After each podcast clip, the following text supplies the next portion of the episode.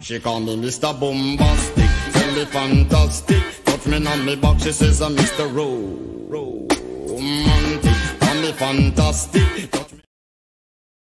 She call me Mr. Bombastic, tell me fantastic. Touch me on me back, she says I'm Mr. Ro- Romantic, call me fantastic. Touch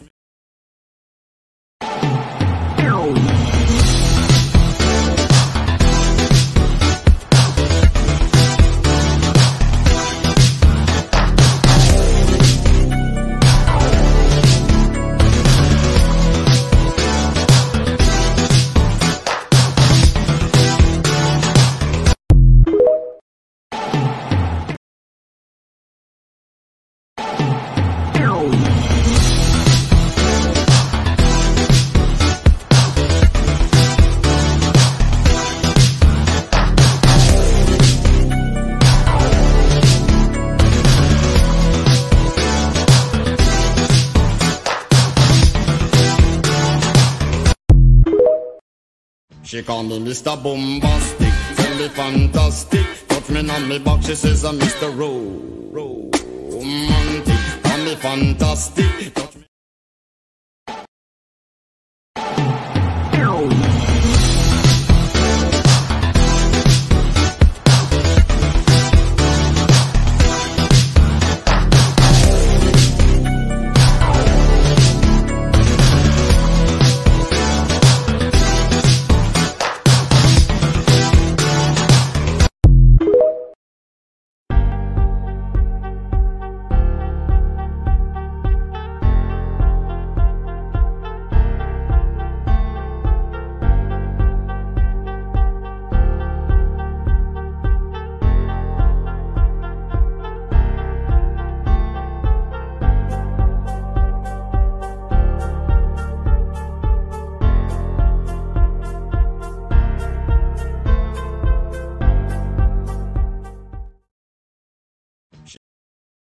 She call me Mr. Bombastic, tell me fantastic. Touch me on me back, she says I'm Mr. Ro- Romantic, call me fantastic.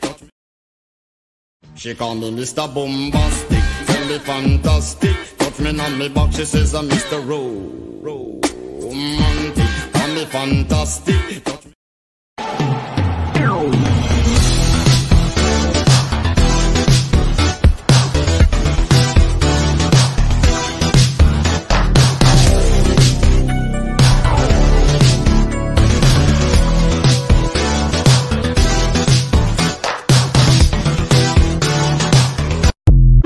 She call me Mr. Bombastic, tell me fantastic. Touch me on me back, she says I'm Mr. Ro- Romantic, call me fantastic.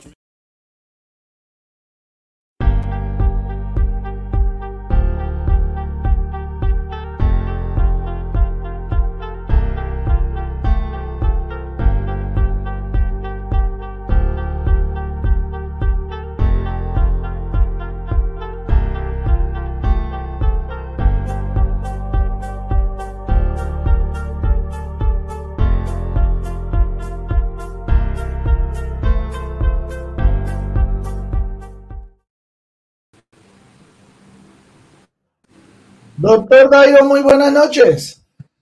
Buenas noches, mi doc, ¿cómo está? ¿Cómo va todo? Excelente, aquí con sentimientos encontrados. Sí, mi doc, ¿y eso por qué habla? Pues contento porque estamos acá como todos los viernes, eh, con excepción del viernes pasado, que fue festivo, día de velitas, día de la, de la Virgen, pero también pues con nostalgia porque hoy cerramos la primera temporada de Viernes de Providencia y pues les vamos contando a, quienes están conectando que eh, hoy será nuestro capítulo final eh, por el año 2023 con ocasión a la vacancia judicial. Y volveremos en enero muy juiciosos como siempre trayendo temas de interés, sentencias de interés que nos permitan retroalimentarnos y seguir fortaleciendo nuestro conocimiento jurídico. Así que nada, aquí estamos, Dairo. Eh, por ahí extrañé, pues el día que lamentablemente no pude estar, extrañé estar acá, ya se acostumbra uno los viernes a, a estar acá y hace falta. Pero bueno, aquí estamos nuevamente haciendo la tarea, haciendo la gestión. Eh, quiero recordarles que nos escriban en los comentarios desde dónde nos, nos están viendo, desde dónde nos saludan. ¿Listo? Para que podamos saludarlos, podamos eh, saber desde dónde nos están viendo, por lo menos enviarles un saludo también, muchachos. Y nada, así que invitarlos también a, compartir nuestra página de Facebook, arroba Viernes de Providencia, nuestro canal de YouTube, arroba Viernes de Providencia, y por supuesto a que nos escuchen y nos sigan en Spotify, donde también nos encuentran como Viernes de Providencia. Dairo, la palabra es suya. Cuénteme qué se me escapa en esta bienvenida calurosa y sentimental. Lo mismo, Do, agradecer a todas las personas. Ya terminó este año, pasa rápido, ¿no? Eh, hace ya más de seis meses que comenzamos este proyecto, ya terminamos la primera temporada, eh, con ganas ya desde ya empezar la segunda temporada, mirar qué cosas nuevas podemos incluir para la segunda temporada, qué invitados eh, llegan acá para la segunda temporada y viendo qué nuevas sentencias y jurisprudencias nos traen nuestras altas cortes y los tribunales para debatirlos acá. Agradecer a todas las personas que han estado en lo corrido todo este año en estas charlas. Esperamos que hayan aprendido mucho. Nosotros también hemos aprendido mucho. Yo en lo personal he aprendido muchas cosas. Eh, parece mentira, igual siempre lo repito, todos los días uno aprende, uno aprende algo nuevo.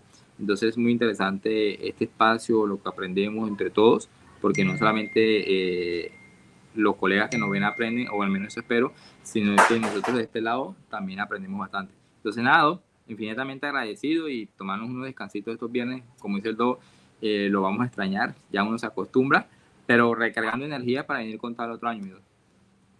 Así es, Dairo. Aquí ya nos está saludando Mauricio Martínez. Muy buenas noches, Mauricio. Gracias por siempre acompañarnos. Pedro Torrado, muy buenas noches desde Cúcuta, nos saluda. Eh, eso debe estar como caliente por allá, debe estar haciendo calor en Cúcuta y aquí estamos congelándonos.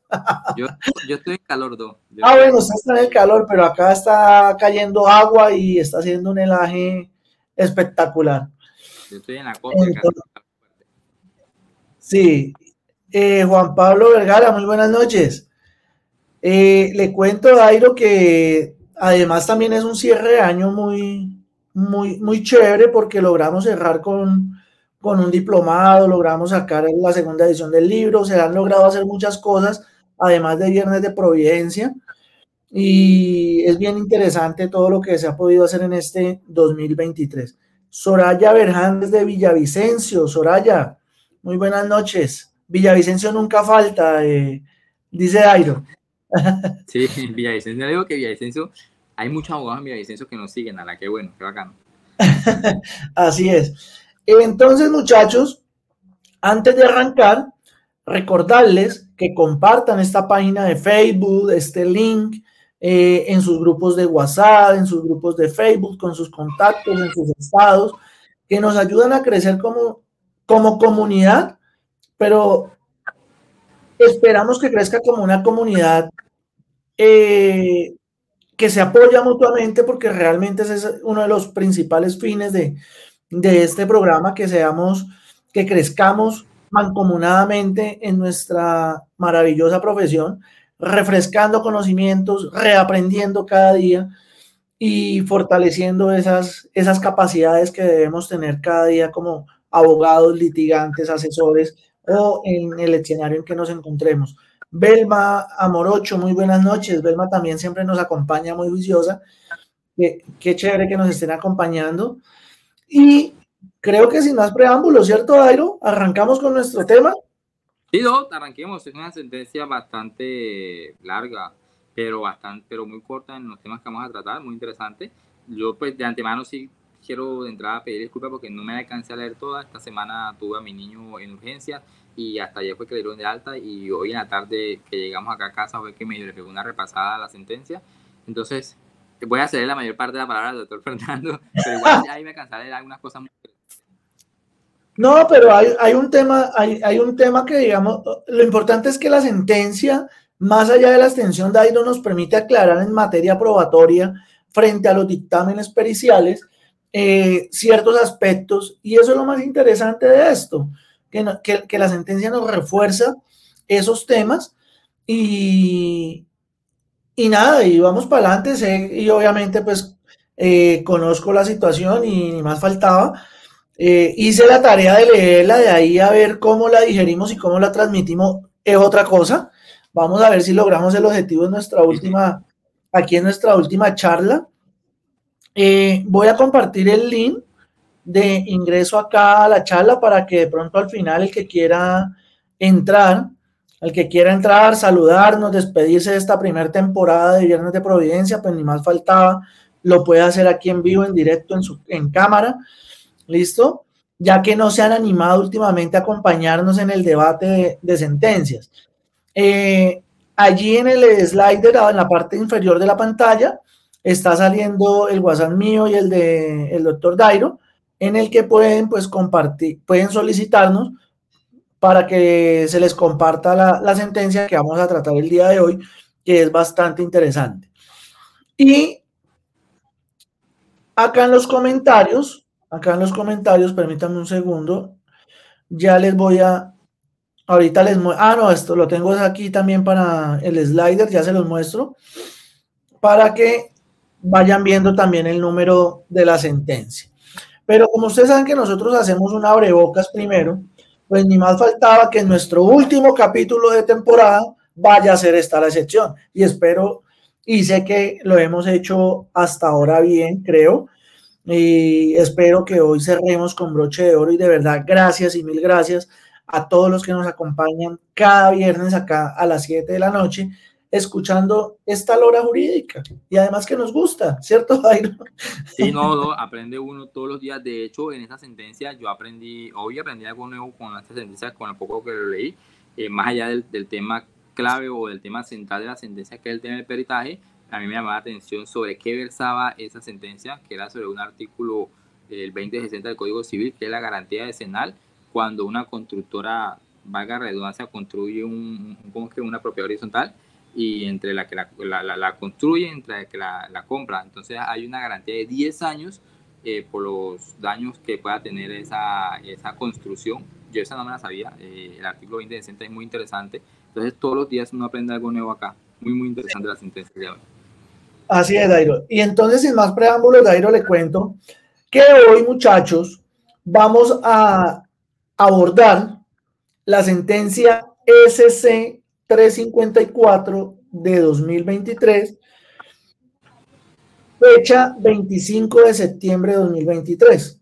Magistrada ponente, la doctora Marta Patricia Guzmán Álvarez, Sala de Casación Civil Agraria y Rural de nuestra Honorable Corte Suprema de Justicia.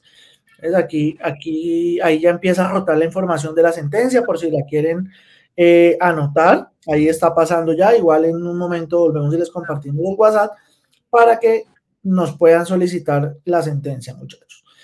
Y efectivamente, con el spoiler que hizo el doctor Dairo, les cuento que se trata de un proceso que inicialmente tiene que ver con una mezcla entre la responsabilidad civil contractual y la extracontractual. ¿Por qué? Porque como indicaba Dairo, hay, la sentencia señala un pleito en el que unas personas de un conjunto residencial demandan a la constructora, pero ojo, no solo a la constructora, sino a la empresa fiduciaria, que creo que es Alianza, si no estoy mal, permítame por acá, creo que es Alianza, sí. Eh, creo que es Alianza. Y además, y además demandan, demandan al dueño del proyecto. Es decir, yo soy el dueño del proyecto, yo contraté a una constructora que hiciera toda la obra y además yo hice un contrato de fiducia con alianza fiduciaria para el tema del recaudo y pago. Y bueno, ya saben todo lo que implica eh, la constitución de una fiducia para esa construcción de esas, de esas viviendas, de esas unidades de vivienda. Entonces resulta que cuando ustedes saben que cuando en propiedad horizontal hay, una, hay un acto, hay un acto que se llama el acto de la recepción de las zonas comunes. Entonces, estas personas, estos copropietarios de esta unidad residencial, eh, contratan a una persona, a una firma de ingenieros, y estas personas pues le dicen, mire, esta vaina ustedes están es más para el piso que, que realmente, o sea, les encontraron defectos tenaz, tenaces eh, en, lo ambiental, eh, en, la estructura, en cubiertas, en redes, bueno, en fin, al punto en que ellos eh, allegaron un presupuesto equivalente a 1.711 millones de pesos aproximadamente y lo reclamaron a título de daño emergente. Ustedes ya saben que es daño emergente porque inclusive por acá me estaban haciendo un comentario del diplomado precisamente, Pedro nos estaba hablando del diplomado que terminó ayer. Eh, él tiene que saber. ya sabe, inclusive debería entrar más bien a decirnos rápidamente en dos minutos qué es daño emergente. Eh, y como ya sabemos que es daño emergente, son esos gastos o esas erogaciones en que posiblemente se van a incurrir o ya se incurrió para la reparación del daño. Eh, tenemos entonces, muchachos, que esa fue la solicitud que estaban haciendo. Entonces resulta que la demanda, la demanda la presentaron por responsabilidad contractual frente a la alianza, fiduciaria y frente al dueño del proyecto, a quien lo, vendió y lo comercializó como tal. Y solicitaron en las pretensiones de la demanda que, que de manera extracontractual fuera declarada la solidaridad del constructor. ¿Por qué? Porque ellos hicieron un contrato, fue con el vendedor, es decir, contractual, y a la vez pues tenían un vínculo, bueno, no había un vínculo, pero se generaba extracontractualmente frente a quien construyó la obra, porque ellos no fueron quienes lo contrataron. Entonces, precisamente eh, ese artículo 2060 del Código Civil trata, trata de la responsabilidad en la construcción de inmuebles prácticamente y habla de que allí hay solidaridad. ¿Listo? Eh, la primera, la sentencia de primera instancia fue el 16 de septiembre de 2019.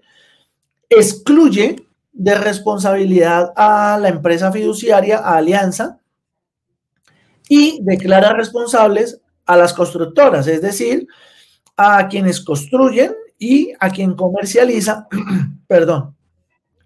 Pero no declara la condena en la totalidad que había sido solicitada, sino en una suma inferior que no alcanza a llegar a los mil millones de pesos. Eh, esta decisión, esta... Mire quién apareció, doctor Dairo. Estaba riéndome de comentarios, hablando a Jimena, estaba perdida, perdida. sí, qué bueno que nos acompañe en nuestro capítulo de cierre de temporada, Jimena, bienvenida. No lo hubiese perdonado si se lo pierde. Entonces sigo yo aquí con, lo mío.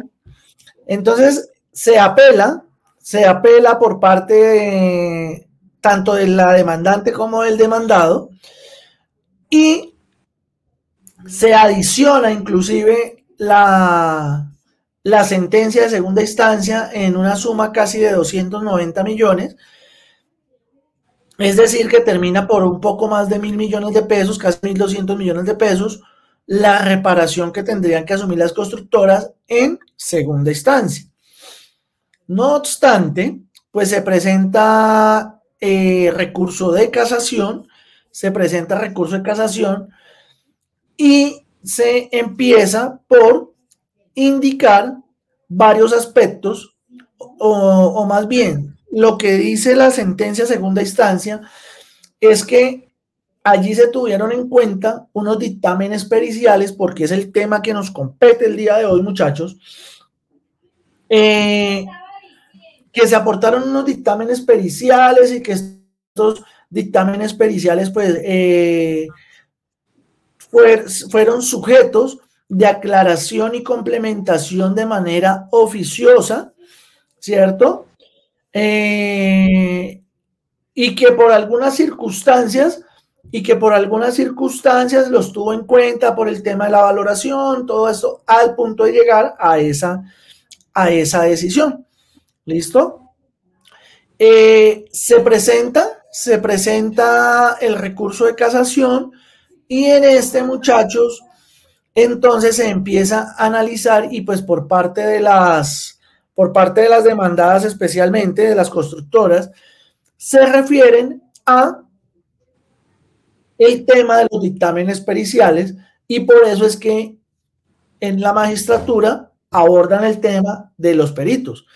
Pero mire algo que me pareció algo interesante y acá, y acá quiero que pues a través de los comentarios, si están de acuerdo o no están de acuerdo, el magistra, la magistrada hace uso del término la perita. ¿No será la perito? ¿Por qué? Porque hay uno, hay un perito hombre, y bueno, hay dos peritos hombres y hay una mujer. Pero realmente a mí ese término de la perita como que no me cuadra mucho. Mire que, yo tengo una de las peritas con las que trabajamos en la, en la, en la, oficina, es, mujer, es la que nos hace el tema de la boluja en Boyacá y ella coloca la perita, coloca perita evaluadora. A mí, a mí la verdad me parece que no está bien, me parece más, más que es un tema de, del tema este que estamos viviendo con el, con el lenguaje. Me parece que la forma, me parece a mí, ya pues cada quien con su, con su postura, yo simplemente la estoy expresando en un espacio académico, me parece que el término es la perito. Pero me, entraría lo mismo que la juez, ¿no? Tiene que ser la jueza, pero se puede decir la juez. Bueno, pues lo que pasa es que lo que pasa es que de pronto no es tan escuchado, pero sí, sí he estado en algunos grupos en que se debate y he escuchado que está mal dicho. Va, a tocar preguntarle por Twitter a la radio a ver si sí está bien dicho o no. Y no me voy a quedar con la curiosidad, voy a preguntar. Y les estaré contando de pronto en el transcurso de las vacaciones y contestan porque no sé cómo. Nunca lo he utilizado ahí por Twitter, así que... rápido. Ellos contestaron, ya hice una pregunta en Twitter y como al, al, par de horas me contestaron. Ellos contestan rápido. Sí, ah, bueno, súper, súper. Vamos a ver. Sí, desde mi punto de vista, como dice Jimena, me parece que es un exceso de inclusión, más que, más que de tema gramatical. Muy bien enérgica, Jimena, bien enérgica. Va a tocar pasarle el bien para que ingrese acá y nos acompañe. Bueno, eso inclusive la tengo, la, subrayé yo allí eh, porque me pareció curioso, nunca lo había escuchado, había escuchado el debate, pero nunca lo había visto utilizarse en alguna sentencia. Entonces, tenemos el recurso de casación. Eh, en esta demanda, pues se analizan varios cargos. Eh, sin embargo, una de las primeras situaciones que, que se plantean, pues es el tema de la responsabilidad y el tema que nos interesa, como lo digo, que es el de los peritajes. Entonces ellos analizan, permítame ubico aquí un poquito porque es que hay varios conceptos importantísimos. Pero, si, quiere, antes de, entrar de lleno en el peritaje, me deja hacer unas anotaciones que quiero, quiero hacer antes de entrar como tal en materia. Claro, claro, hágale. No, mira, a mí de la sentencia, de lo poco que alcanzé a leer inicialmente, me llamaron la atención dos cosas.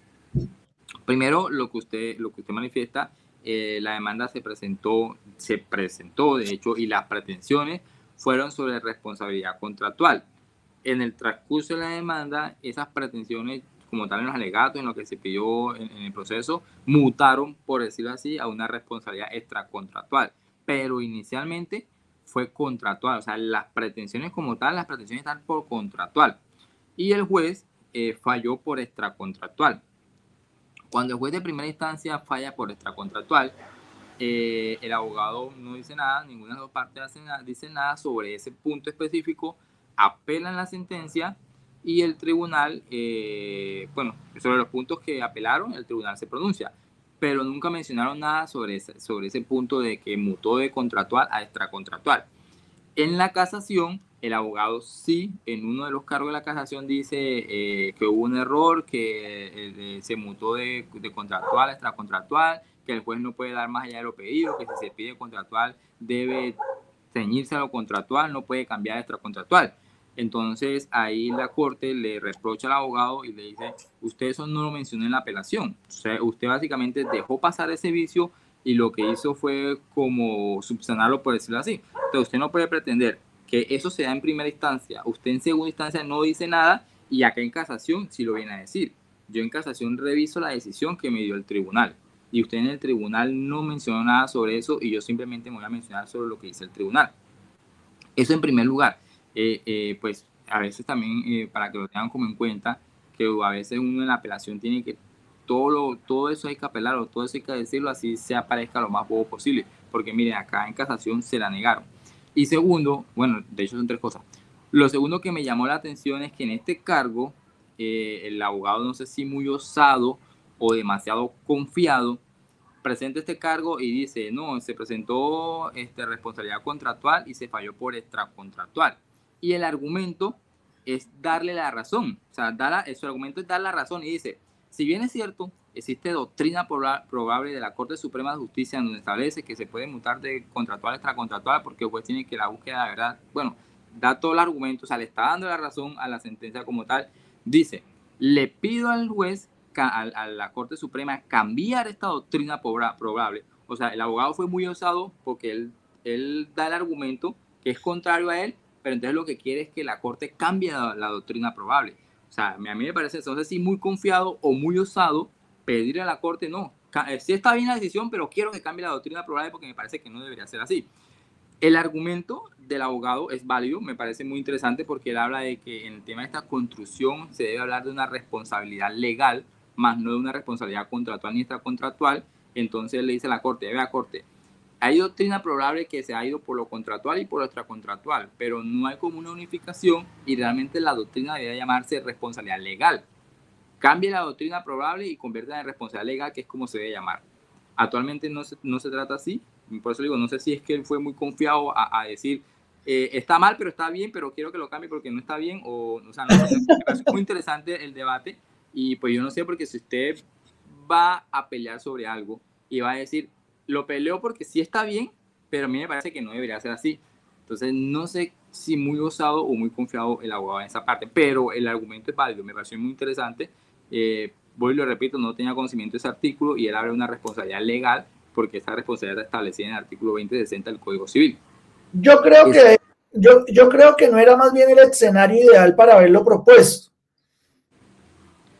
Y más me cuando en la apelación no lo mencionó, o sea, pues igual la corte yo no me puedo pronunciar sobre eso porque usted ni siquiera lo dio en la apelación, no viene a decir acá en sede de casación y, y, pues se vuelve de pronto, por decirlo así, el conducto regular como tal que era haberlo hecho en la apelación. Si el tribunal lo niega, entonces yo sí vengo y me pronuncio. Pero el debate está y el debate me parece interesante. A mí lo que me pareció fue que no sé si fue muy osado o muy confiado del abogado al dar, al dar esta, este argumento sabiendo que era contraproducente para él, porque está diciendo sí está bien la decisión, pero yo no creo que debería ser así. O sea, queriendo que el, la Corte Suprema, y yo no sé, en temas de, de, ego, creería yo, no sé, yo creía que si yo al magistrado le digo, a magistrado, debería cambiar esta posición, yo creo que los magistrados no lo hacen. Yo generalmente cuando yo veo que el magistrado, la Corte Suprema cambia una posición, es porque ellos hacen como esa investigación interna y se dan cuenta que deberían cambiarla, más no porque directamente el abogado se la, se la, se las pida. Ajá. En aquellos de ego, porque después el abogado va a decir, ay, la corte gracias a mí cambió esta tal decisión y las los magistrados muy posiblemente no le va a gustar eso. Creo que la forma en cómo lo pidió fue muy osado y muy contraproducente para él. Sí, sí, completamente de acuerdo.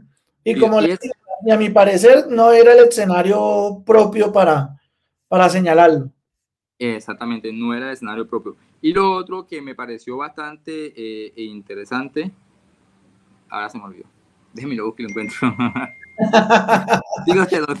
listo, listo, Dairo. Entonces, por acá Jimena nos está pidiendo la sentencia. Eh, Jimena, allí en, en el slider está pasando el número de la sentencia o si quieres le escribes a Dairo o me escribes a mí y con mucho gusto te la facilitamos, ni más faltaba. Eh, entonces, el cargo que, en el que se aborda nuestro tema principal, mientras que Dairo se ubica y si se ubica, pues me avisa, por favor. Está argumentado primero en los principios de necesidad y legalidad de la prueba, de los que trata el artículo 164 y 173 de nuestro Código General del Proceso. ¿Listo? y eso explica, voy a tratar de resumirlos porque son más o menos siete aspectos en que se explica esa vulneración y los quiero señalar porque nos pueden servir de guía en algún punto en el que tenemos que referirnos a este asunto de medios de prueba que es bastante común en cualquier área del derecho. Entonces, ojo con esto. Primero, que esos principios de necesidad y legalidad de la prueba se vulneraron o se infringieron porque los dictámenes fueron aportados con la demanda bajo la apariencia de ser pruebas documentales y sin cumplir con los requisitos mínimos legales para las peritaciones. Es decir, que se presentaron como documentos, no como pruebas periciales. Ojo, es muy diferente, son dos medios de prueba extrapolados. Ya me acordé.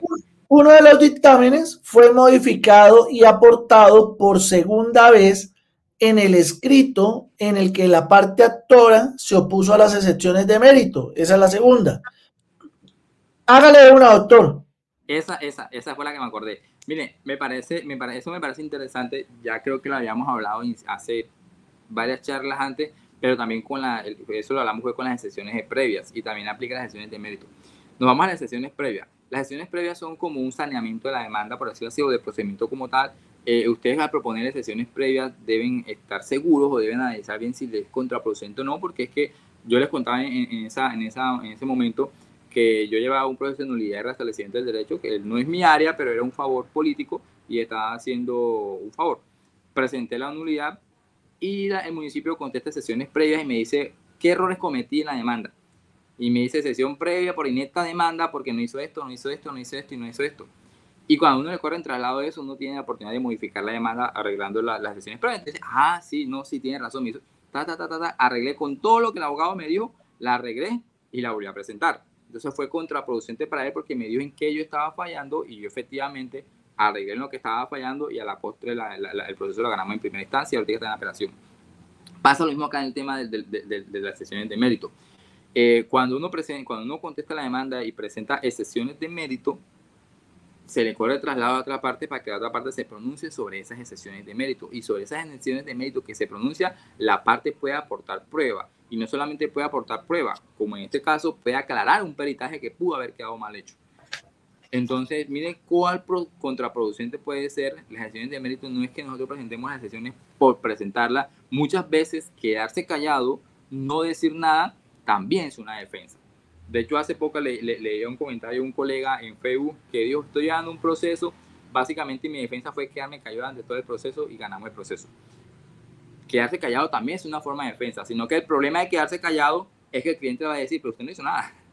y el cliente cree que porque usted no hizo nada, se quedó callado, usted no, no, merece el, el, pago, porque no, usted no hizo nada, usted se quedó callado, pero es que también es una táctica y, un medio de defensa. Entonces, acá la persona eh, eh, le, presenté unas sesiones en mérito conforme a ese peritaje o algo que faltaba y muy seguramente la persona dijo, uy, sí, tiene razón y complementó el peritaje. Y era una de las, de, de las cosas de la que de la canción decía, no, que él complementó el, peritaje y hay como una desbalanza o algo así. Y dice la corte, no. Eh, así como usted en sesiones de mérito puede presentar nuevas pruebas, también puede aclarar el peritaje, no se lo impide. Entonces, mucho ojo cuando hacemos las sesiones de mérito, porque puede ser contraproducente lo que digamos. Además, Dairo, además, Dairo, que tenemos que recordar que para efectos de pedir pruebas, tenemos las oportunidades procesales pertinentes, como usted lo está señalando, y que eso se encuentra establecido en el 173 de nuestro Código General del Proceso. Inclusive hoy estoy muy juicioso porque hay varios artículos aquí que se mencionan en, el, en la formulación del cargo y, y me parece que es importante repasarlos, por eso hablamos de a veces repasar acá y es que el 173 nos habla de las oportunidades probatorias y dice que para que el juez aprecie esas pruebas, estas deberán solicitarse, practicarse e incorporarse en los términos oportunidades señalados, como los que ya se eh, ejemplificó Dairo. ¿Listo? Entonces, ¿qué significa eso? Que si yo de manera extemporánea aporto una prueba, pues eso ya no me, ya no me sirve. Y por eso es que tenemos que nosotros diseñar muy bien nuestras estrategias de, defensa y apelando al ejemplo del, del, colega que dice que se quedó callado y así ganó el proceso. Yo por ahí también creo que lo leí, no, no recuerdo, se me hace como que sí en mi cabeza. Sin embargo, eso también es una estrategia. Sí, y completamente de acuerdo. Y yo creo que el tema es que si no vemos que nuestra estrategia de defensa va a ser guardar silencio, tenemos que manifestarle al cliente desde el principio que eso hace parte de una estrategia. ¿Para qué? Para evitarnos dolores de cabeza a futuro y que terminemos embolotados por allá en la Comisión Nacional o en la, o en la seccional. ¿Listo? Retomo. Como tercera vulneración a los principios de los medios de prueba o del régimen probatorio, dice que uno de los dictámenes fue decretado como si fuera un documento. O sea, se aportó un dictamen y ese dictamen fue decretado como si fuera un documento. Ahora fue al contrario. Al principio fue un documento que fue tratado como peritaje y este fue un peritaje tratado como documento.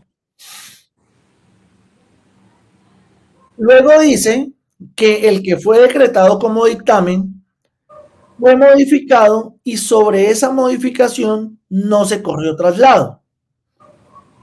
Ahora, quinto, dice que al finalizar, ojo con esto, palabras textuales, al finalizar la declaración en audiencia del perito, irregularmente la ACUO permitió nuevamente ampliar y o complementar el dictamen respecto del valor de las reparaciones necesarias en el conjunto residencial.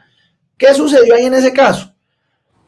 Que cuando el perito está terminando su exposición, su sustentación, su ampliación o complementación, como fue este caso, resulta que el perito dice, oiga, resulta que ya no son, eh, ya no son, por ejemplo, voy a poner una cifra que no corresponde aquí a lo de la sentencia, ya no son 1.700 millones, sino que son 1.200, por ejemplo, comparando lo que, lo que, lo que se falló y se solicitaba. hizo ese cambio cuando usted realmente, el argumento de ellos es pues, eh, hombre, usted va a sustentar precisamente lo pertinente y lo que ya hizo. Usted no vaya a realizar un dictamen porque eso corresponde a una nueva conclusión. Usted está modificando la conclusión de su dictamen. ¿Listo?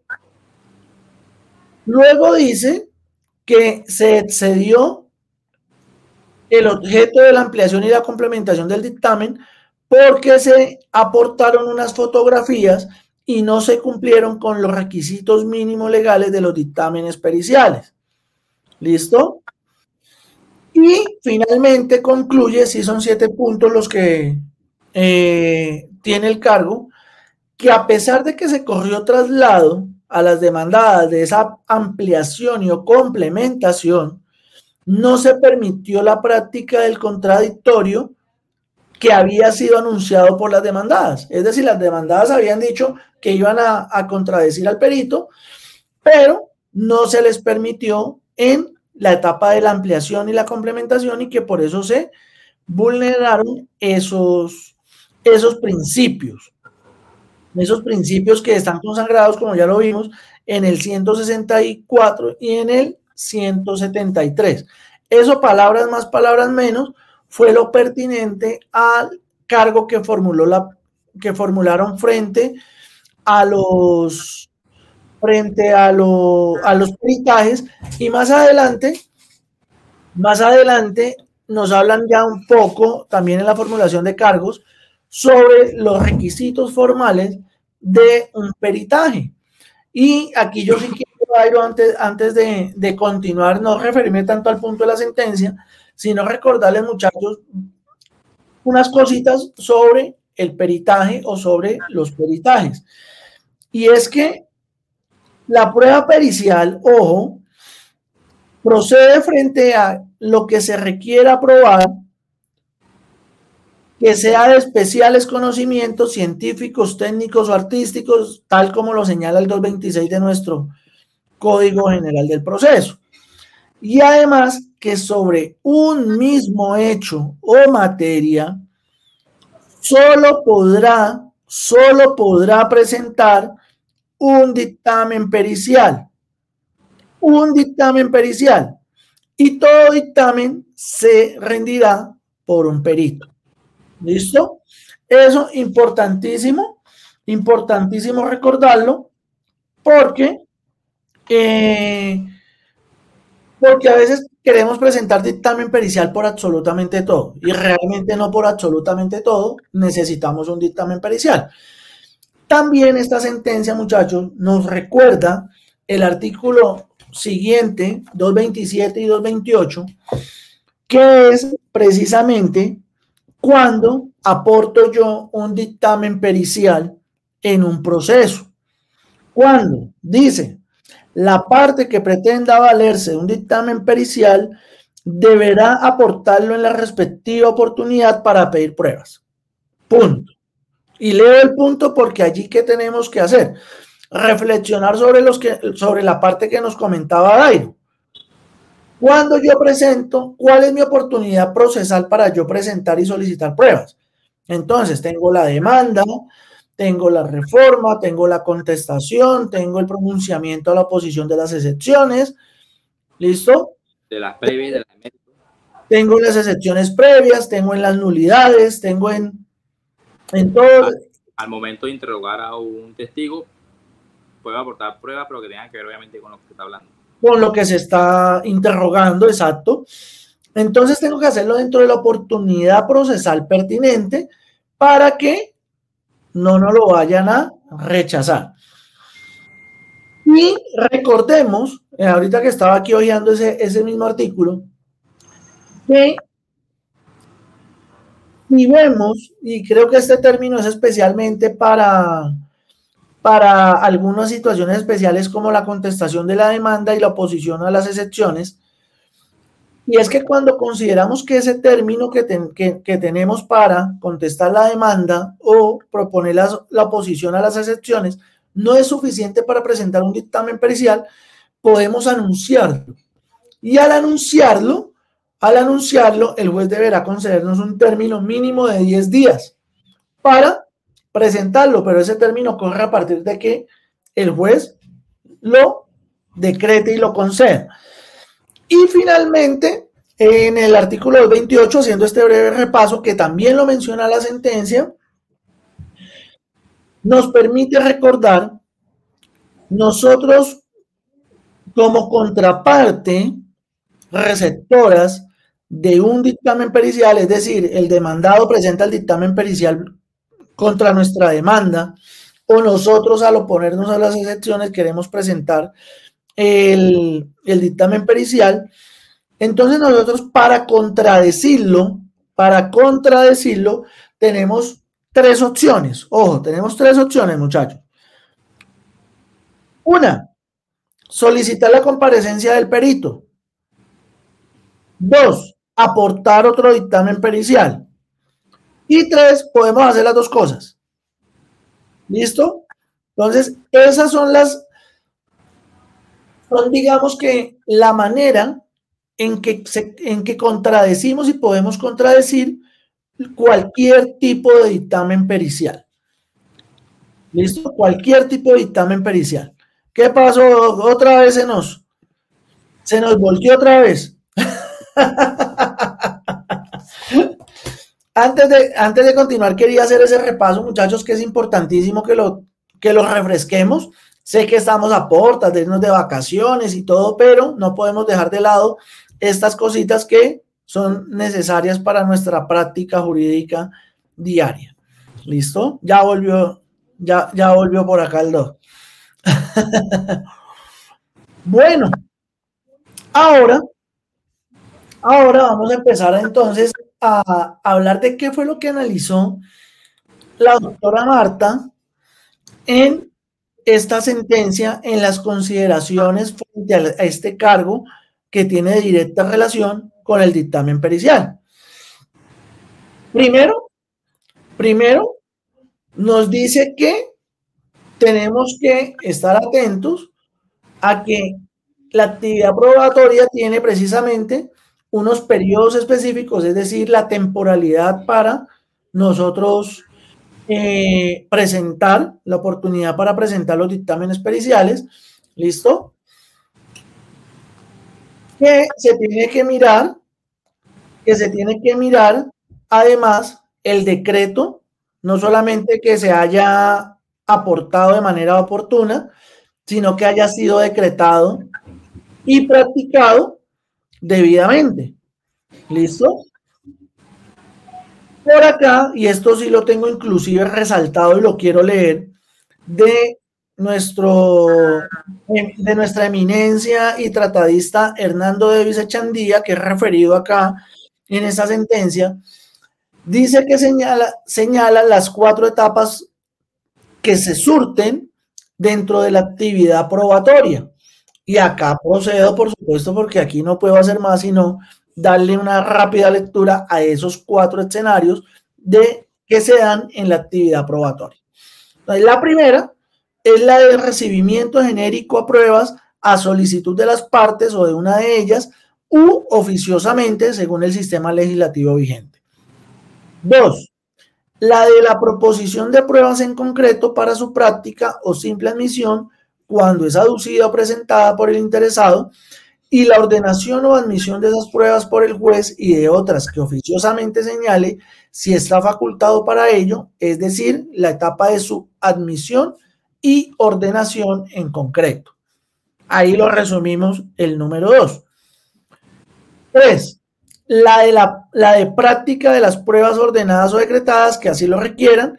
Y cuatro, la de la valoración o apreciación que corresponde a la de juzgamiento, esto es a la sentencia a distancia.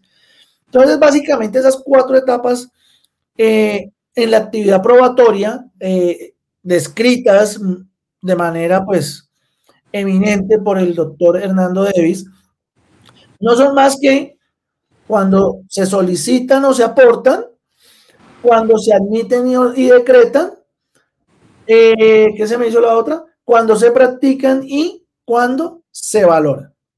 ¿Listo? Eh, aquí ya la sentencia o en, el, en el análisis, se me lengua la traba, en el análisis que hace la Corte hace referencia precisamente al principio de preclusión de la prueba, que es el que tiene que ver con la oportunidad procesal, que ya lo mencionamos, que ya lo mencionamos, inclusive ya Dairo nos, ejemplificó aquí varios aspectos. ¿Listo? Eh, es que esta sentencia es, mejor dicho, excelente. Deberían leerla, debería la persona leerla porque es una sentencia en, en muchos puntos muy interesante. Sí, porque no es solamente, no, nos aborda solamente el tema que tratamos hoy, sino, sino varios. Vale, para, para aclarar la pregunta a Jimena eh, sobre el tema de aportar, aportar los documentos cuando se interroga un testigo, la norma nos habla, sí, solamente el testigo, porque en interrogatorio de parte la norma nos dice, podrá hacer dibujos, gráficas o representaciones con el fin de ilustrar su testimonio estos serán agregados al expediente y serán apreciados como parte íntegra del interrogatorio y no como documentos. Asimismo, durante la declaración del interrogatorio podrá reconocer documentos. Solamente no, nos dice eso, podrá reconocer documentos cuando se trata de interrogatorio de parte y tiene una lógica. Si usted tenía una prueba que aportarla, pues aporte en la demanda y la contestación de, contestación de la demanda. No puede, puede venir a decir, ay, se me olvidó tal prueba en el interrogatorio, la voy a aportar. No. Diferente es para el artículo que nos habla del testimonio, eh, ese artículo sí nos dice el testimonio podrá aportar documentos eh, cuando tenga que ver con los hechos de lo que está hablando. ¿Vale? Entonces, es, eso es, dice, dice eh, tácitamente lo siguiente. Asimismo, el testigo podrá aportar, aportar, en el otro solamente dice podrá reconocer, en, la declaración de parte, acá dice podrá aportar y reconocer documentos relacionados con su declaración. Mientras que allá solamente dice podrá reconocer en el interrogatorio de parte, acá en los testimonios dice podrá aportar y reconocer, es decir, solamente el testigo puede aportar documentos, no puede hacerlo la parte de un interrogatorio de parte.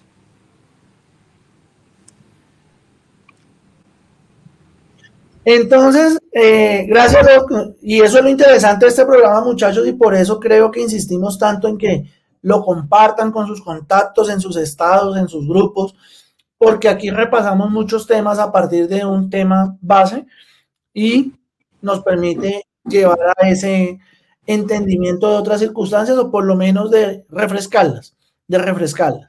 Así es.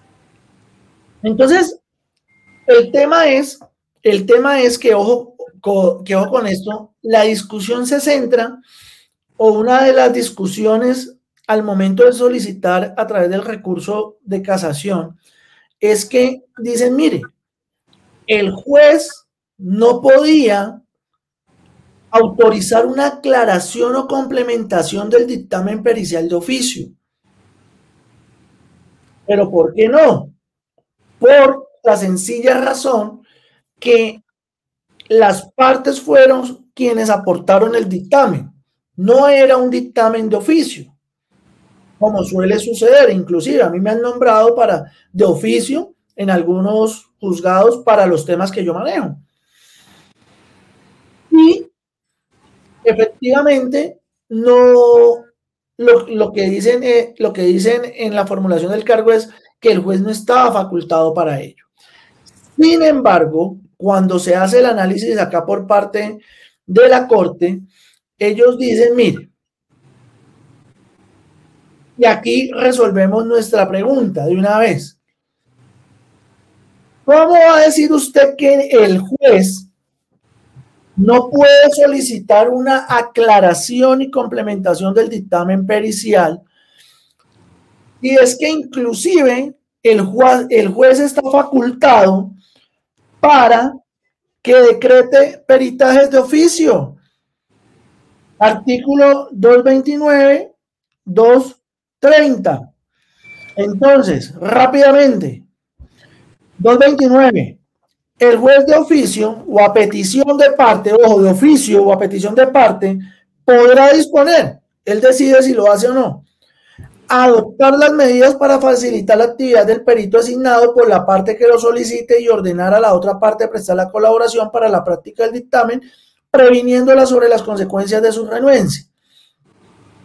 Cuando el juez decrete la prueba de oficio a petición de amparado por pobre para designar el perito, deberá acudir preferiblemente a instituciones especializadas públicas o privadas de reconocida trayectoria e idoneidad. Digamos que el segundo, para efectos de lo que estamos evaluando, sobra un poquito. Y el artículo 230 nos dice cómo se surtirá el trámite procesal cuando el juez decreta de oficio un peritaje. Así que dice la Corte, hombre, y lo estamos facultando para que decrete un peritaje de oficio, ¿por qué no va a poder solicitar una aclaración o complementación de oficio si lo que buscamos es que verifique los hechos alegados por las partes? Eso es lo que estamos buscando y se refiere inmediatamente, hoy estoy aquí con mi código general a la mano, porque es que son muchas cosas, y lo señala dentro de nada más y nada menos que los deberes del juez en el artículo 42, muchachos. Venga, busco el numeral. Numeral cuarto. Emplear los poderes que este código le concede en materia de pruebas de oficio para verificar los hechos alegados por las partes. Así que dice la doctora Marta, pero por favor, si lo estamos habilitando para que practique dictámenes, es absurdo que no está habilitado para una aclaración o una complementación. Eh, por acá nos dice Jimena, esa sentencia a la que la Corte se despacha contra el juez, jamás lo olvidaré, un buen dato. Hablando de temas que no son de la charla, Jimena, por favor, Jimena. Concentrada, por favor. Concentrada, Jimena.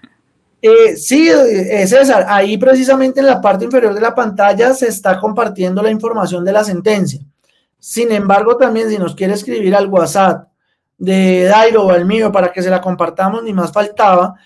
En este momento, muchachos, les estoy compartiendo el link para que, por ejemplo, la doctora Jimena, si quiere ingresar a la charla, a saludarnos y a despedir esta primera temporada de Viernes de Providencia, pues para que por favor lo haga o a quien quiera hacerlo, ni más faltaba, ¿vale? Porque este es nuestro último capítulo de la primera temporada de Viernes de Providencia. ¿Listo, muchachos? Entonces, ahí está el link para que el que quiera entrar, saludar, no, no necesariamente para hablar de la, de la sentencia. Listo, para que no se me vayan a asustar y digan, uy, fue madre, pero es que yo no leí la sentencia y no sé qué. ¿Listo? Eh, entonces, muchachos, otro aspecto importantísimo que, que se resalta es que, eh, permítame que se me perdió. Eh, ah, bueno, ojo con esto, ojo con este dato, ya, ya, ya, me ubiqué, ya quien ingresó aquí a la sala para... Eh, bueno, aquí los estamos esperando, por lo menos un representante. Mire, está Erid, está Jimena, eh, está Fernando Torres, que siempre nos acompaña, Soraya también nos acompaña, Jairo Moreno también, bienvenido, ni más faltaba desde Barranquilla la Bella. Eh, Gabriel Ariza también nos acompaña mucho, así que Belma, Pedro, por favor, si nos quiera, Mauricio, que siempre nos acompañan, ahí está el enlace por si quieren entrar un momento y saludarnos y además acompañarnos a despedir esta primera temporada de Viernes de Providencia. Algo interesante también que sucedió en este, en este caso, muchachos, es que uno de los dictámenes periciales, como fue aportado, bueno, una de las pruebas que fue tratada como dictamen pericial y que fue aportada como documento, por ser aportada como documento, adivinen qué pasó. La aportaron sin más ni más, es decir, sin el lleno de los requisitos de los que trata nuestro maravilloso artículo 226 del el Código General del Proceso. Es decir, no hizo la mención de esos 10 numerales que tiene el artículo 226, que se refieren a la idoneidad del dictamen. Que se refieren a la idoneidad del dictamen. Y entonces usted no solamente debe hacer ciertas declaraciones cuando presenta un dictamen pericial, sino que además usted debe aportar los medios de prueba de esa idoneidad junto con los documentos y soportes base de su dictamen pericial. La única vez en que yo no aporto documentos no los míos de idoneidad, porque eso sí toca sí o sí aportarlos, o en que yo no los aporto es cuando me han nombrado de oficio. Y le digo, señor juez, pero es que, ¿para qué voy a escanear si eso ya está en el proceso? Y es un dictamen de oficio. Entonces, pues, si los documentos jodan en el expediente, además, generalmente en los que me han nombrado, los jueces me dicen, mire, tenga en cuenta folio tal, folio tal, folio tal, folio tal y folio tal. Entonces, pues, ¿para qué los voy a volver a aportar? ¿Listo? Importantísimo. Aquí les voy, a aprovechar y les comparto entonces el WhatsApp del doctor Dairo y el mío. Ahí ya está pasando, ahí ya están pasando, para que si nos quieren solicitar la sentencia al WhatsApp, pues ni más faltaba, muchachos. ¿Listo? Entonces, entonces, sucede que como ese es el argumento de, de la contraparte en ese caso, el magistra, la magistrada, la magistrada le dice, no señor, lo siento mucho. Esa vaina no aplica. Hombre, pero ¿cómo así, Fernando? Si usted no está diciendo que esos son unos requisitos formales y todo este cuento, pues sí, pues sí. Pero el tribunal, el tribunal, cuando hizo su valoración probatoria, lo que hizo fue que de alguna manera eh, se protegió en el momento de escribir su sentencia y utilizó las siguientes palabras. Se debe resolver naturalmente en favor de la prueba con más fuerza de convicción. ¿Mm? Es decir, utilizando, utilizando la valoración probatoria como la sana crítica. Eso es sana crítica. Se inclinó y dijo, hombre, yo voy a darle mucho más valor a lo que me genera mayor convicción. A lo que me genera mayor convicción. Y por lo tanto, y por lo tanto, eh, se nos fue el doctor Dairo, se nos fue, es que ya está en su tierra natal y sabemos que allá es difícil el tema de la, de la conectividad. Entonces, unos minutos mientras que, mientras que llega, por favor. Entonces, eh, esta persona, esta persona, lo que hizo fue en esa ampliación y complementación fue cuando aportó esos requisitos del artículo 226. Fue cuando lo hizo. ¿Sí ven? Andrés, bienvenido. Andrés, por acá en los comentarios, aquí de una vez lo, lo echamos al agua, Andrés. Estamos compartiendo en línea, aquí vuelvo y se lo comparto por si quiere entrar a acompañarnos a despedir nuestra primera temporada de Viernes de Providencia el día de hoy. Entonces, no para hablar de la sentencia, si quiere hablar de la sentencia y de lo que hemos hablado, maravilloso, pero para que nos acompañe a despedir nuestro programa en su primera temporada. Listo, ahí ya está listo, muchachos, anímense para que nos acompañen en la despedida.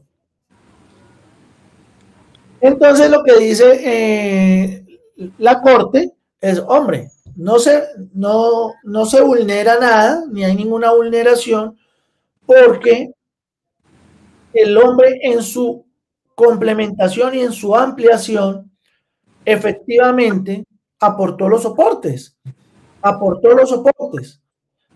Ah, no lo aportó al principio, pero lo aportó aquí donde está aclarando y complementando y eso hace parte de la aclaración y de la complementación.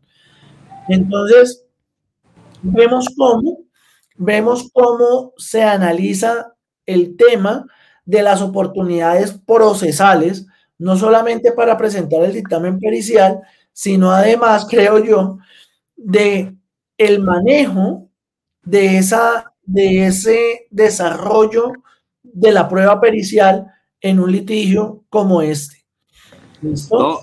yo quiero, yo quiero decir algo antes de que demos entrada a la persona que quiere por ahí saludarnos y antes de que culminemos ya esta, esta charla de día de hoy. Miren, hay una parte de la sentencia donde el tribunal le reprocha, de hecho, al abogado por su desidia al no realizar preguntas en el peritaje y a querer este, subsanar esa falencia en la apelación. Literalmente voy a leer lo que dice el tribunal. Dice, eh, por otra parte, en la audiencia del día tal, con respecto a la complementación de su experticia, el apoderado de las demandadas no formuló ninguna pregunta acerca de los valores relacionados con la adecuación del sistema de basuras. En esa medida, es claro que la desidia en el ejercicio del derecho de contradicción del dictamen en la forma y término que rige el actual sistema procesal como expresión del principio probatorio de preclusión no puede ser corregido por la vía de la causa de casación. Miren, yo quiero hacerle énfasis en esto porque a veces, como los jueces, como nosotros somos abogados, nosotros no conocemos todos los temas que no tengan que ver con nuestra profesión, ni siquiera a veces con nuestra profesión no conocemos todo. Entonces es clave, yo he visto mucho, de hecho también lo hacía mucho antes, eh, eso es como para un tip para que ustedes mejoren y para que vayan aprendiendo ejercicio. Casi muy pocos abogados cuando presentan una prueba pericial piden, la, piden que se interrogue al perito piden que se traiga el perito y se, y, se, interrogue. Y cuando es así, no le hacen suficientes pruebas. Y es lógico, yo, les voy a colocar un caso muy personal de un proceso que estábamos llevando en la, en la, en la firma sobre una reparación directa por responsabilidad médica de un hospital. Eh, la, la, la, entidad presentó un peritaje, un perito muy bueno, eh, que iba a hablar sobre la muerte. Yo no sabía y existe una, un listado de enfermedades llamadas enfermedades huérfanas sí, existe un listado de esa enfermedad huérfana y el punto principal del, del debate principal es sobre una enfermedad huérfana. Entonces, trajeron a un perito que sabe mucho sobre el tema y yo no sabía sobre el tema. o sea, yo como voy a meter a hacer preguntas a un perito sobre el tema de la enfermedad huérfana, sus consecuencias y demás, cuando yo no tengo nada que ver con el sector salud y era una demanda que estamos llevando por primera vez. Afortunadamente en el equipo de trabajo eh, tenemos a un, enfermero, un auxiliar eh, de enfermería que, que, fue auxiliar, que fue enfermero en, un momento y ahora es abogado y pues él maneja la perfección todo el tema y yo le dije, no, yo te sustituyo poder y tú en la audiencia e interrogas al perito. Porque nosotros, dijimos, nos traigan al perito para interrogarlo y le dije a él, tú interrogalo, porque es que yo no sé qué le voy a preguntar, yo no manejo bien el tema. Entonces, como no manejo bien el tema, es muy posible que no le haga preguntas interesantes o que no le haga preguntas que vayan a tratar de derrotar esa defensa que tenía planteada la otra, la otra parte y por eso le cedí a la persona que sí tenía conocimiento. Pero quizás usted pronto no cuente con una persona que tenga conocimiento y usted tampoco tenga conocimiento en ese evento. Es muy importante, ya sea que usted presente su propio peritaje o en su defecto, no sé, tener contacto de un amigo perito, por ejemplo, el tema de legislaciones, yo conozco a uno que hace unas charlas conmigo que es muy buenísimo, y por decirle, venga, le pago tanto la asesoría y usted dígame qué preguntas puedo hacer o por dónde me puedo meter y todas esas cosas. Entonces, a veces los abogados echamos de menos y eso hay que decirle al cliente, mire, al cliente, este tema yo no lo manejo porque es un tema de otra profesión, pero yo tengo un perito que hace una charla los viernes que es muy bueno y le podemos pagar a él para asesoría para que él nos diga qué podemos preguntar, por dónde nos podemos meter y todas esas cosas, para que sea el perito quien le arme usted el, el, interrogatorio que van a realizar. Entonces, eso es como para tipsito ahí para tenerlo en cuenta. Así es, Dairo, así es, es bastante importante. Y eh,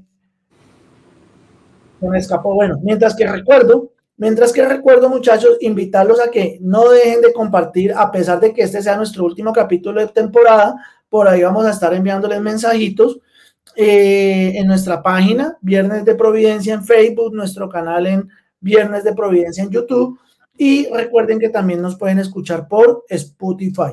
No olviden compartir estas páginas, este canal, estos, siempre se me olvida, el podcast. Ahí siempre estamos en Apple. ¿Ya?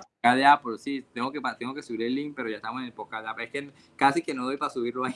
Ah, bueno, y ahora estamos con el podcast de, Apple. Entonces, imagínense, esa, esa gestión de los podcasts realmente es plenamente del doctor Dairo, así que nada, listo, ya, ya, ya aquí lo, lo ubiqué. Ya, ya le damos la entrada a Jairo para, para despedirnos. Cerramos acá con un breve tema que nos recuerda la sentencia porque fue una formulación en otro cargo, lo que tiene que ver con el error de hecho. Y es que el error de hecho tiene que ver con el, con, el régimen probatorio directamente y en cuatro renglones nos lo recuerdan de esta manera.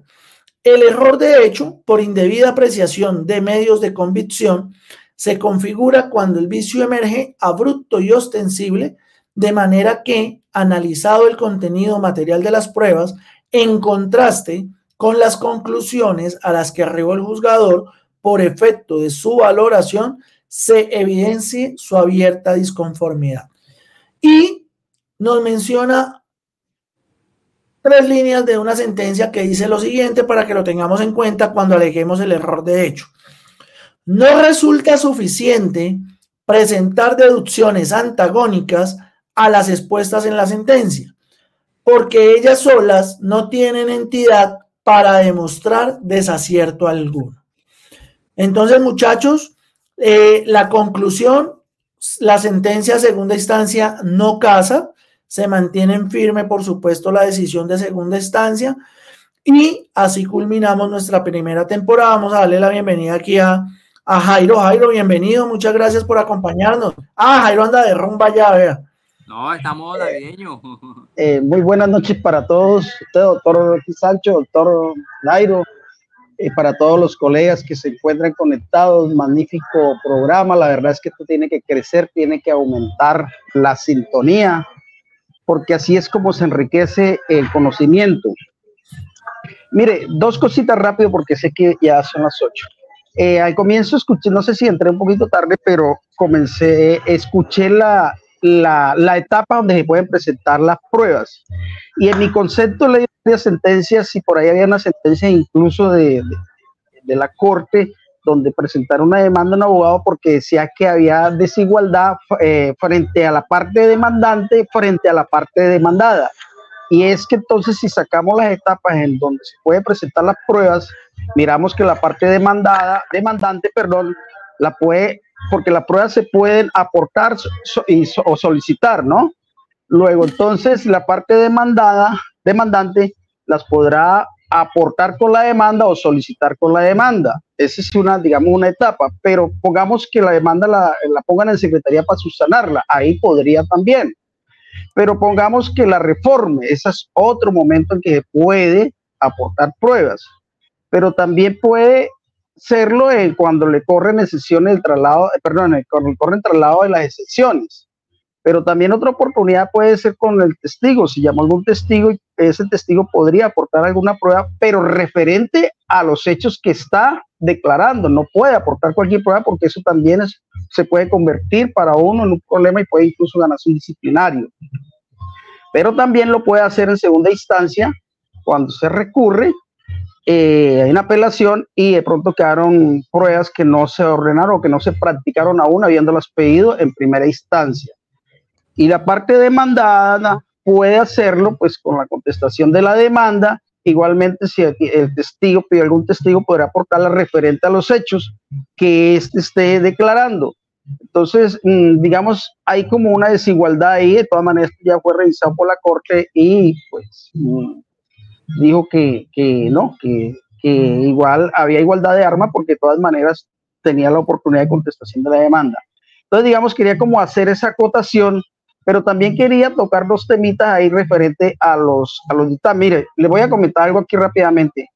Yo tenía una demanda, eh, presenté demanda ante la superintendencia financiera por una persona que la declararon inválida, una profesora, pagando un crédito con el BVA y demandamos porque el BVA pues negó la, digamos, negó el, eh, negó el reconocimiento de esa póliza para recoger ese crédito y eh, pues yo presenté la demanda, eran 40 millones de pesos, y cuando me contestaron la demanda, eh, cuando yo comencé a revisar toda la historia clínica de mi cliente, pues obviamente esa póliza la habían objetado por reticencia porque mi cliente había tenido algunos problemas de salud en el 2018, el crédito en el 2020, es decir, traía esa enfermedad ya desde el 2018 en vista de eso, pues la, eh, la aseguradora solicitó, mm, eh, solicitó deportar un, un, un, dictamen pericial y para lo cual pidió 30 días al juez.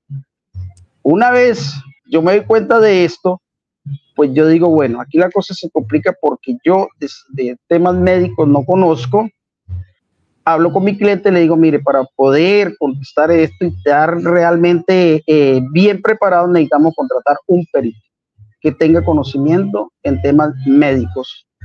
Y pues vamos a, hacer la, la, averiguación. ¿Cuánto vale? Le dije, un perito debe estar costando más o menos, cobrando entre 3, 4, 5 millones de pesos. Entonces me dijo, no tengo dinero. Yo le dije, yo así no me arriesgo porque lo más probable es que vamos a perder y la van a condenar en costas. ¿Cuánto son las costas? Aproximadamente tanto, me dijo. No, yo no tengo para pagar el perito. Entonces, ¿qué me tocó hacer? Le dije, podemos desistir.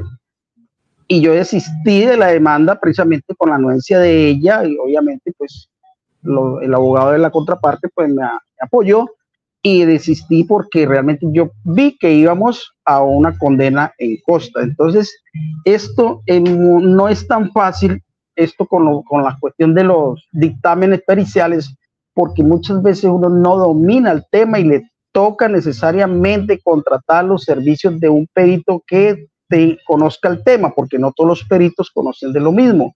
Sucede mucho con las demandas de responsabilidad médica que cualquiera no es fácil manejar porque esos términos y se requiere de un perito que en el ramo que tenga el conocimiento técnico, el conocimiento científico y hay que pagar. Entonces es riesgoso coger una demanda de esto cuando el cliente de uno no, eh, pues no aporta, digamos, los gastos para contratar ese perito. Entonces, desde ese punto de vista eh, es delicado porque, como lo acaba de decir el doctor Dairo, no sabía qué hacer en el momento porque yo de eso no conozco, podemos conocer de normas, pero no podemos conocer, no conocemos de ciertos temas que son técnicos, científicos. Entonces es una responsabilidad grande que nos puede llevar a un disciplinario, a una suspensión de tarjeta. Era mi aporte, doctores. De antemano, muchísimas gracias por todo el conocimiento que ustedes nos han eh, ayudado a construir. Y bueno, si no nos podemos ver más este año, les deseo una feliz Navidad, un próspero año nuevo lleno de bendiciones y que este canal siga creciendo y que tenga muchos, pero muchos, mucha sintonía. Muchísimas gracias, doctor por acompañarnos. Muchísimas gracias. Bueno, que esté muy bien. Gracias. Doctor Eric. Perdón. Muy buenas noches. Buenas noches. ¿Qué es lo que está peleando Jimena que dice y yo? ¿Será porque no, ha entrado acá? bueno, que entre, que entre. Eh, muy buenas noches, doctor Cristancho y doctor Mateo. Eh, mi nombre es Eric Vargas, yo soy enfermero profesional en la ciudad de Cartagena. También soy abogado, eh, especialista en derecho médico. pues bueno, quiero agradecerles esta oportunidad porque vi, como estoy siguiendo al doctor Cristancho, porque estaba en un diplomado de, ah. de cuantificación del Ah, ¿no has aplicado? Entonces, eh, eh, estamos, ahorita terminamos, fue ayer. Ah, ok, ok. Entonces ya lo estoy siguiendo en las redes, no sabía de este programa. Bueno, ahora se, seré uno más, aunque ahora estoy de turno. Eso vemos. Sí. estoy de turno, pero estoy escuchando, sí. Pues, muchas gracias por, por transmitir. No necesariamente el mismo día, después eh, queda colocado en redes o en Spotify, cuando puedes estar presente, estar presente, participas, eh, en cualquier momento. Gracias por, por, el voto de confianza. Yo sí decía que se me hace el nombre. Sí, sí, yo le, yo le escribí hoy también, yo le escribí hoy. no, y, no, que... y desearle desearles muchas bendiciones y éxito y muchas gracias por compartir ese conocimiento con los demás abogados.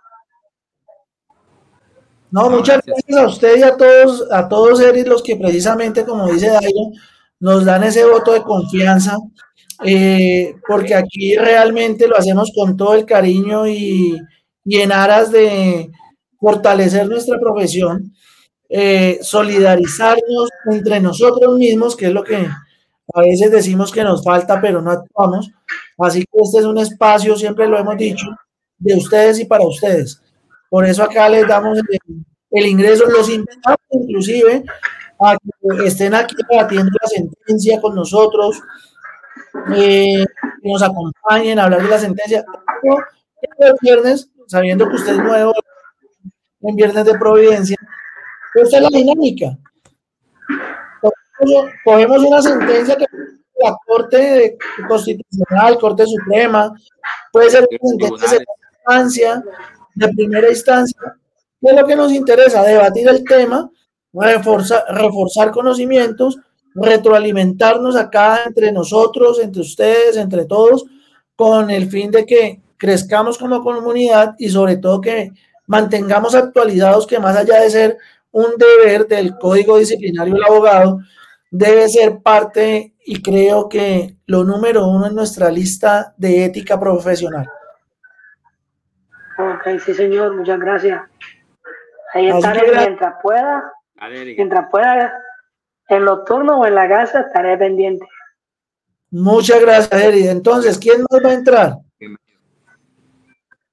Por acá nos está escribiendo. Mientras, mientras, mientras entran acá, mientras ingresa alguien dos, yo me voy a adelantar al otro año. Este, ¿Me quedé sin señal? No, no, no, esa, esa este, bueno, con el tema de la, del, tema de seguro y de la reticencia es un tema bastante interesante. Yo he hecho varios procesos sobre eso y lo hemos ganado todo, gracias a Dios. Así que la primera, la primera charla de 2024 ya comprometido va a ser sobre contrato de seguro y sobre reticencia. Eh, vamos a hablar un poco sobre el tema que, que mi cuasi cuasi Tocayo Jairo habló sobre el tema de la reticencia y le voy a dar unos tics en esa sentencia porque las aseguradoras siempre generalmente ellas ella objetan, pero lo hacen bajo una presión que no es fundamentada y en enero les, les cuento de qué trata. no les digo nada porque después no nos visitan. Así que bueno, la invitación, Dairo, de una vez hagámosle la invitación aquí a, a quién era el que estaba por aquí, por aquí, a Víctor Julio Rojas, para que nos acompañe entonces y abrimos año con, con hablando de seguros y de reticencia, reticencia, perdón. Bueno, si Víctor Julio se anima en enero, nos puede acompañar y hablamos sobre el tema, aunque esta, esta pregunta eh, no es tan así porque él habla sobre que la carga de la prueba corresponde a la aseguradora, eso sí es cierto, pero es que eso fue lo que pasó, la aseguradora presentó la carga de la prueba, presentó el peritaje y el colega lo que decía es, no tengo cómo contradecir ese peritaje y para contradecirlo necesito otro peritaje y pues el, cliente no tenía para contradecir ese peritaje. Pero eh, las aseguradoras generalmente hacen eso para presionar y en enero, no sé si el compañero nos quiera acompañar y en enero hablamos sobre la reticencia y sobre cómo hacerle frente a las aseguradoras que no es tan difícil como parece, sino que las aseguradoras juegan mucho con la presión, muchísimo con la presión. Entonces, en enero hablamos sobre ese tema muy interesante. Entonces, muchachos, ahí en los comentarios. Ah, no, no, no sé, ¿usted le cree a Jimena? yo no le creo a Jimena. No, yo tampoco, casualmente. Sí, casualmente. Ahí en los comentarios les dejamos nuestros números de WhatsApp, Víctor, para que nos escriba, por favor, y, y esté en contacto con nosotros para cuando vayamos a arrancar, pues ni más faltaba usted esté aquí acompañándonos. Y si a usted le encanta ese tema, sé que esto va a ser una charla magnífica, amena y efectivamente cumpliendo con nuestro objetivo que es aprender y recordar derecho. ¿Listo? Muchachos, nadie más se animó a entrar, nadie más se animó a entrar. En, queríamos... que, dice que no puede, que está oscura, digamos, vamos a creerle. Y no, mucha, a la persona muchísimas gracias por este 2023 lleno de conocimiento. Acá reímos, aprendimos, nos estresamos un rato. Eh, yo me divertí mucho en este espacio. Agradecido, aprendí muchísimo también. Entonces, nada, por un 2024 lleno de muchas sentencias y muchos invitados. míos. Así es. No vayan a, a mezclar alcohol con gasolina, por favor. Así es, Dairo. Igualmente, muchas, muchas, muchas gracias, muchachos, por acompañarnos acá todos los viernes. Y desde ya, efectivamente, mil bendiciones para ustedes, para sus familias, una feliz Navidad, un año 2024 lleno de éxitos, de muchos procesos, de mucho dinero, de muchos viajes, de mucha comida. Mejor dicho, que sea un 2024 lleno de muchísimos éxitos, muchachos. Así que Gracias, gracias, mil gracias por esta primera temporada en la que efectivamente aprendimos, aprendimos muchísimo y esperamos venir en el 2024 recargados y, por supuesto, con la compañía de ustedes. Que Dios les diga que tengan un excelente viernes, fin de semana y fin de año.